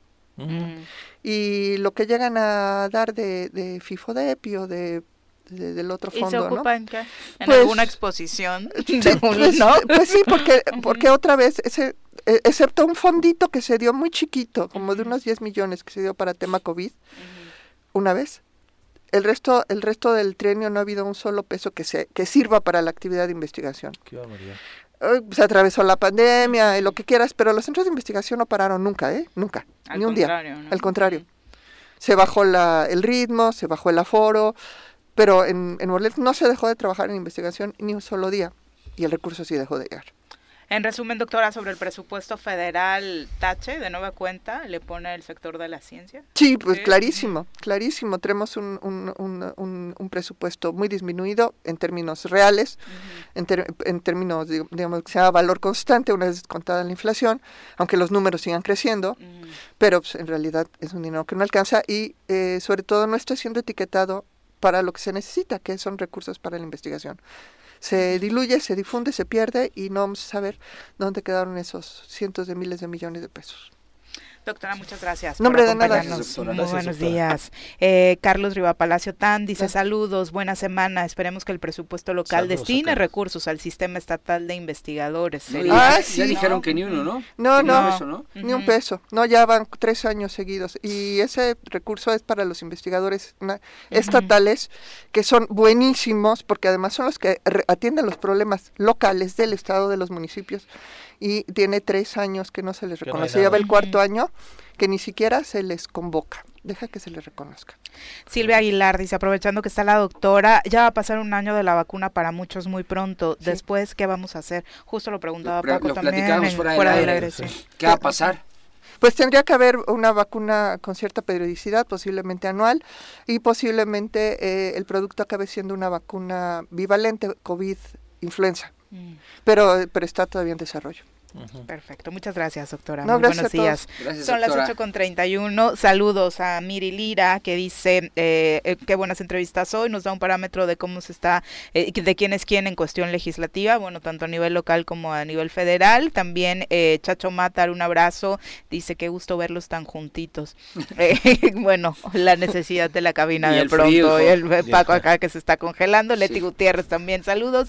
Y Vicky Jarquín, muchas gracias por acompañarnos. Son las 8 con 32 volvemos.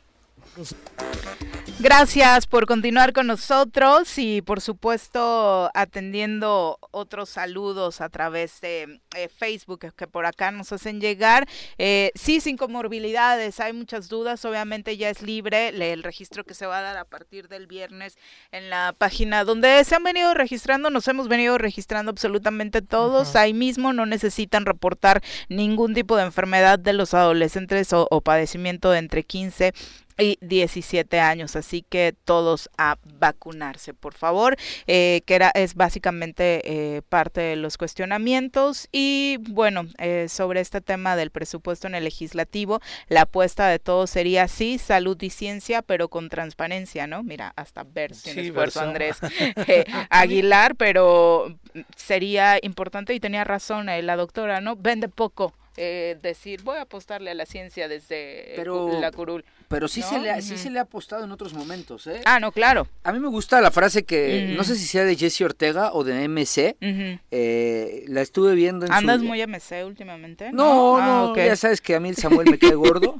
este, pero, pero me gustó la frase, el hashtag que traían de sin recursos es discurso. Ah, claro. Estaba, está buena, porque siempre lo, lo, he sostenido. Si tú como legislador tienes una prioridad o dices que tienes una prioridad, pero no le metes dinero, no es prioridad. No es prioridad. Donde están metiendo el dinero es donde están las prioridades del Estado.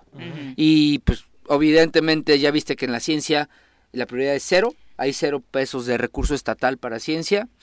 Eh, ya nos platicaba Julio algunos incrementos que sí iba a haber en seguridad, en salud. Que no era difícil imaginarlo en este gobierno, ¿no? Pues, Sinceramente, o sea, si te preguntas a qué le va a pero, Pero explícate este? por qué el gobernador no sabe sumar 4 más 7. Estaba el rector Ese es el problema.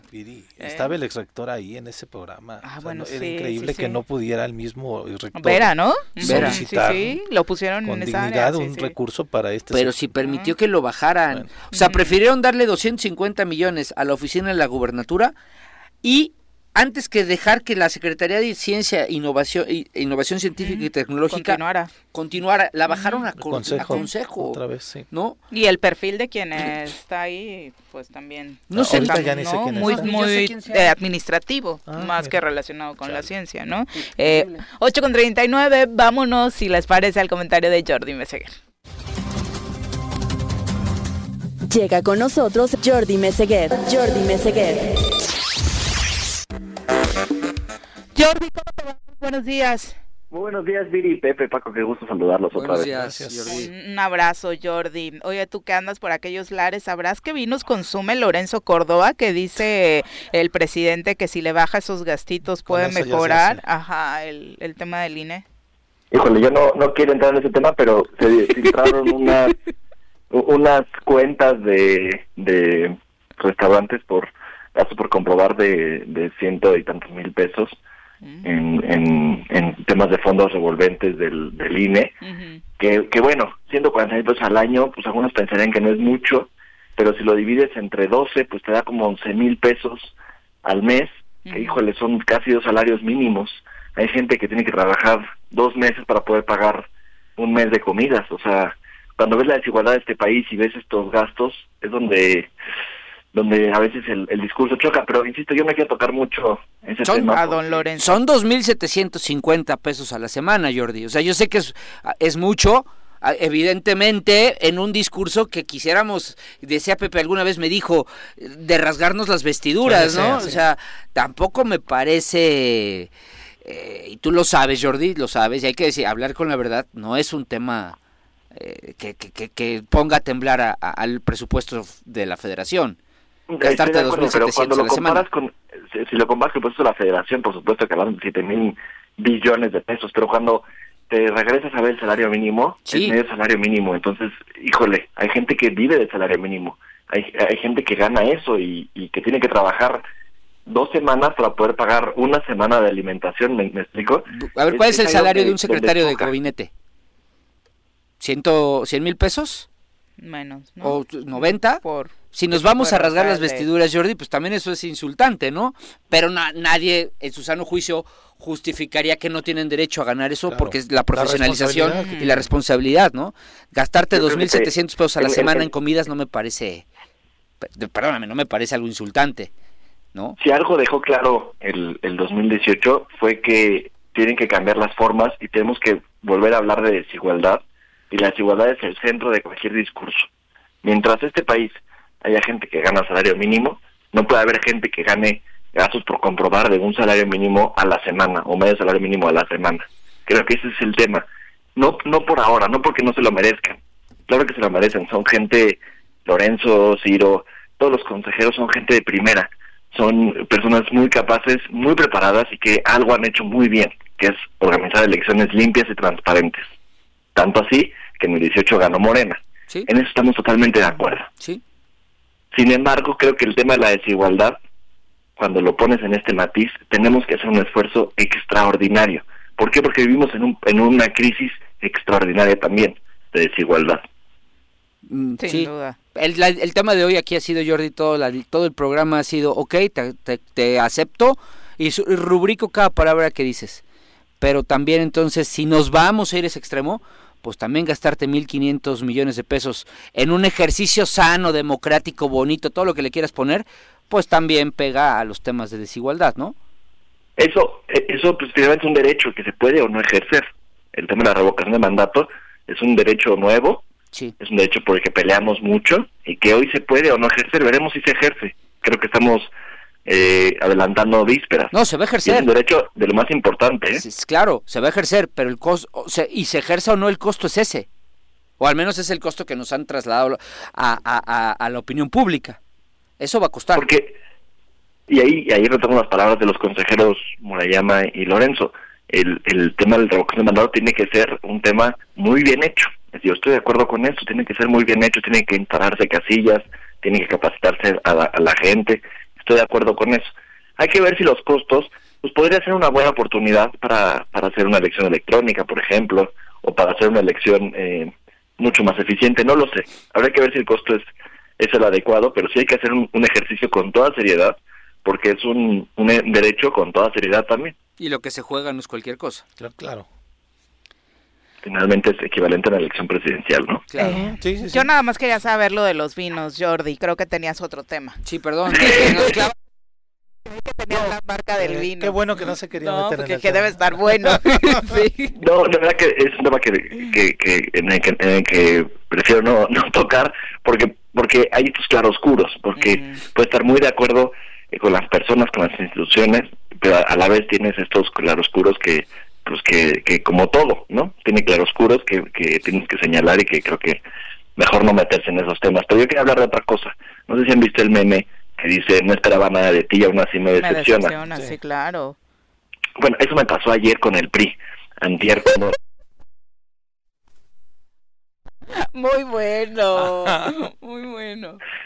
Bueno, les voy a decir por qué. Porque en, la aprobación del presupuesto, el, el coordinador de los diputados federales, el diputado Moreira, salió a decir que, con esto simplemente se cancelaba cualquier posibilidad de, de, una reforma energética, como lo había propuesto el presidente, porque finalmente, como no habían sido escuchados los argumentos de la oposición, pues ellos asumían esta esta esta posición de cerrar la puerta a cualquier, por mínima que fuera negociación, ante la reforma energética. ¿Y por qué? Porque es una excepción, porque finalmente, y lo dijo muy bien el presidente ayer en la mañanera, finalmente no es un tema del presidente la reforma energética, es un tema que afecta a todas y a todos, sobre todo a los más pobres, a los que una vez más hablamos de desigualdad, a quienes más les cuesta pagar la luz, no porque el recibo sea el más caro, seguramente el recibo de Walmart es más caro, pero a que le cuesta más pagar estos 200, 250 pesos es a la gente más pobre. Y es a, ellos a quienes está dando la espalda el PRI al negar esta reforma energética por un capricho presupuestal que además es un capricho enviado desde fuera, ni siquiera es una postura priista, es una postura que les impusieron esta alianza con el PAN y con con un partido ahí de Pepe Montes que creo que se llama PRD. Es una, es una pequeña, es una alianza impuesta desde fuera, no es una, no es una postura del, del PRI, seguramente el PRI desde, en su lado revolucionario tiene tiene intenciones de avanzar una reforma energética, sin embargo, ayer cancelaron toda esta esta, esta posibilidad por insisto, por un berrinche presupuestal que no les tocaba y que no les venía tampoco al caso, ¿no? Pero tú crees que fue por esto? Yo tengo la impresión. Pues eso dijo. Yo, yo tengo la impresión que el PRI. Acuérdate que hay un tema que yo llamo la construcción del pretexto. Yo creo que el PRI ya hace mucho no iba a jalar o quería chantajear con el tema de la reforma energética para obtener canonjías de diversos tipos, tanto en el presupuesto como personales, incluso personales. Pero cuando ya se da esto y ya ven las cosas difíciles, como que está utilizando esto como pretexto, Jordi. Pero yo creo que desde la semana pasada ya habían salido los dirigentes de los tres partidos a decir. Morena ah, dijo que lo aventaba para el siguiente año. Ajá. O sea, ya, ya, ya, yo creo que esto ya nada más era como la construcción de un pretexto para decirle al presidente, ah, pues tú no me diste mis reservas en presupuesto, yo no te doy la, reforma energética, pero ya nada más para para ahí para planchar el traje, porque ya lo tenían listo para mandarlo así, ¿eh, Jordi, esa es mi impresión. Pero era iluso pensar que les iban a aprobar una, cualquier mínima propuesta. Si lo primero que se festejó tras la elección del 21 era que se tenía la mayoría suficiente, si no calificada, pero suficiente, la mayoría simple para poder aprobar el presupuesto. ¿Por qué tendría que sentarse a negociar Morena una, un asunto presupuestal que ya estaba resuelto? Claro, cuando empieza el chantaje y viene del otro lado, pues Morena aplaza la reforma de abril y en abril en otras condiciones y en otro contexto se discutirá. Eso me pareció que evitaba la contaminación del presupuesto. Pero el PRI retoma el tema y lo vuelve a condicionar y vuelve además a, a, ratificar su postura, que insisto, no es una postura, ellos quieren vendérsela al presidente porque es una reforma que propuso el presidente claramente, pero es una reforma que nos afecta a todos, ¿eh? Y que al final le va a pasar factura al PRI en las elecciones del 24, directamente, vayan solos o vayan en alianza con Claudio X, González. Oye, por alusiones, Pepe, algo que comentar, porque sí se vio no, Yo me quedé pensando que tu partido es el que hizo a Jordi diputado. no, no es cierto, Jordi. fíjate que a mí me hizo diputado el PRD, el PT y Movimiento Ciudadano, alianza, y Morena que no existía como partido, pero era movimiento. Yo por eso no hablé del PRI, porque yo también fui del PRI Verde y Nueva Alianza. ¿Sabes qué? Nada más lo que diría que hablando de memes, que te la volaste la neta. pero yo creo, pensé que era un meme de Manuel Espino, pero no es neta. Un video, un video de un minuto con tres segundos invitando a afiliarse a Morena, el mejor partido de México. No lo digo por Morena, lo digo por el personaje. Te mando el enlace, Jordi, para que te animes bien ahí en la militancia. Jordi es afiliado. Mira, son los claroscuros los que hablábamos al principio, ¿no? sí, claro. Pero habla hasta de fraudes electorales. Manuel Espino en este video es increíble. En fin. Es, maravilloso el, el, zoológico político que luego vemos, ¿no? Bueno, muchas gracias, Jordi. Gracias a ustedes, tengan un buen día. Cuídate, Jordi. Buenos días. Son las 8.50. Bueno, parte de lo que deja esta discusión que se dio en el Congreso de la Unión en torno al presupuesto, ¿no? Es que está, a ver, es que de todo, esa, esa de no es lo mismo ser borracho que cantinero. Sí, claro. Es maravillosa. Eh, así, ahora que hablan de memes, porque a ver, se rasgan las vestiduras bien gacho con, con temas que la verdad es que hoy, o, sea, por ejemplo, en presupuesto, mm. el papel que yo le vi a los de Morena hoy en este presupuesto es el mismo que le vi en su momento a los priistas y a los panistas. Al, presidente, Pero en su momento, Morena hacía lo que hoy hacen los priistas y los panistas y, solo es un circo de... de, claro, es la posición política que estás asumiendo en el rol histórico que te toca. Ahorita que yo le dijo es que por qué iba a discutir Morena con... Si tiene la mayoría, ¿por qué va a discutir, a, negociar con la oposición? Pues porque Morena eso es lo que pidió toda su vida. Claro. Morena lo que pidió toda su vida fue que los escucharan diálogo y concesiones. Y, concesiones políticas y democráticas, además, como a las minorías como por eso nada más. Pero fíjate cómo piensan ahora los de Morena. No, ¿por qué les vamos a conceder? Que, muchos de Morena estaban en el PRD, como bien decías. También. Era, la labor que hacía el PRD históricamente con los gobiernos de todos Exactamente, ¿no? Así es. Entonces, ¿qué cosas vive uno de verdad? ¿Qué cosas ve en serio? Y no negándole la razón a Jordi que por eso que por supuesto que la tiene por eso se lo preguntaba yo hacía Jorge Toledo eh, en la mañana casi cuando iniciamos la emisión decía mil cuatrocientas mil seiscientas reservas no hubo ninguna en donde entendieran que tal vez sí la oposición tenía razón. Hasta la de la AC que subió la ah, propia diputada de Morena a rogarles. sí, sí, sí. Oigan, yo vivo de eso, por favor, concédanles. Ni esa. Sí, sí, sí, una, ya, hablamos de una diputada este, transgénero, ¿no? que pues evidentemente las asociaciones civiles han surgido por la incapacidad de los gobiernos de poder atender diferentes temas. Y, por, es a partir de ahí donde se genera una posibilidad y en donde reciben financiamiento de eh, agencias internacionales, empresas y del propio gobierno en convocatorias. Y ojo, Pepe, nadie duda, ni ponen, ni pongo en duda que efectivamente también se hicieron muchos actos de corrupción a través de ACES que se creaban nada más para bajar recursos federales y, quedarse la lana. Eso es indudable. Pero el tema, vuelvo a lo mismo, no es quemar la tierra, devastar todo lo que ya existía para que entonces se, resuelva el problema. Era adecuar las cosas bajo un esquema de, honestidad y de buenos manejos de recursos, pero, no, no, no, para, para transitar, pero no dejar las cosas en, en cero. Y, y, sí, no eran 1300, este, ya 1994. Ah, sí, 1900, eran, eran casi 2000 reservas. Yo dato 1600. Que, ok, yo entiendo que era imposible discutirlas todas, pero de verdad, aunque sea para tapar el ojo al macho, ni un poquito así de, de, de, de, de concesión. Sí, claro. Algunos temas, no creo que las de las 2000 todas hayan sido jaladas. Debe de haber habido unas interesantes, ni una. Bueno, está bien. ¿no? Como bien dice Jordi, pues ¿por qué iban a negociar? y ejercieron su pues, mayoría. ¿Por quién los tomas? Che, democracia, pues ¿para qué sirve? Eh, ¿A qué dialogar? ¿Eso qué cosa? ¿Eso para qué carajos funciona? Así era, así era más o menos como cuando vino Noroña, ¿te acuerdas, Viri? Claro, le preguntaba yo, oye, este, y daba la ¿les da miedo a la oposición? No, no, no la persinan. Mm. ¿No es esa soberbia la que están cuestionando, se cuestionó desde muchos años? Y Era justo con la discusión del año pasado, exactamente. es un eh, payaso, ¿no? Antes de irnos en las eliminatorias de la CONCACAF para Qatar 2022, hoy juega México contra Canadá. y está en peligro, ¿eh? Ese aplicaría el meme, ¿eh? Aplicaría el meme de Jordi. No esperas nada y aún así, van a decepcionarte. Sí, Estados Unidos está empatado con México en primer lugar por diferencia de puntos. Estados Unidos arriba, Canadá está en tercero, serían los tres clasificados a la Copa del Mundo. Eh, Canadá con 13 puntos, México 14, Estados Unidos 14. Hoy podría por ahí eh, sacar un tanto de, ventaja México para pues asegurar un poquito. Si México pierde hoy, Dios no lo Estados Unidos la tiene más fácil para despegarse porque visita a Jamaica, ¿no? Pero si, Estados, si México pierde hoy y Panamá gana 3-0 al Salvador, ah, sí, porque nos vamos al cuarto lugar, ¿eh? Ojo, nos vamos al cuarto lugar, al repechaje otra vez y preparen al Piojo Herrera para que nos salve. Ay, por Dios.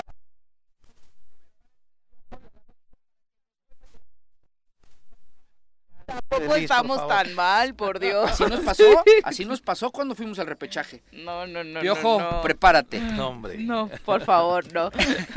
Gracias, Paco, por acompañarnos. Muy buenos días. ya nos damos, Pepe. Buenos días. Gracias, a, todos ustedes por acompañarnos. Que tengan extraordinario martes. Cuídense mucho. Mañana en punto de las 7 los esperamos por acá en el Zoro Matutino.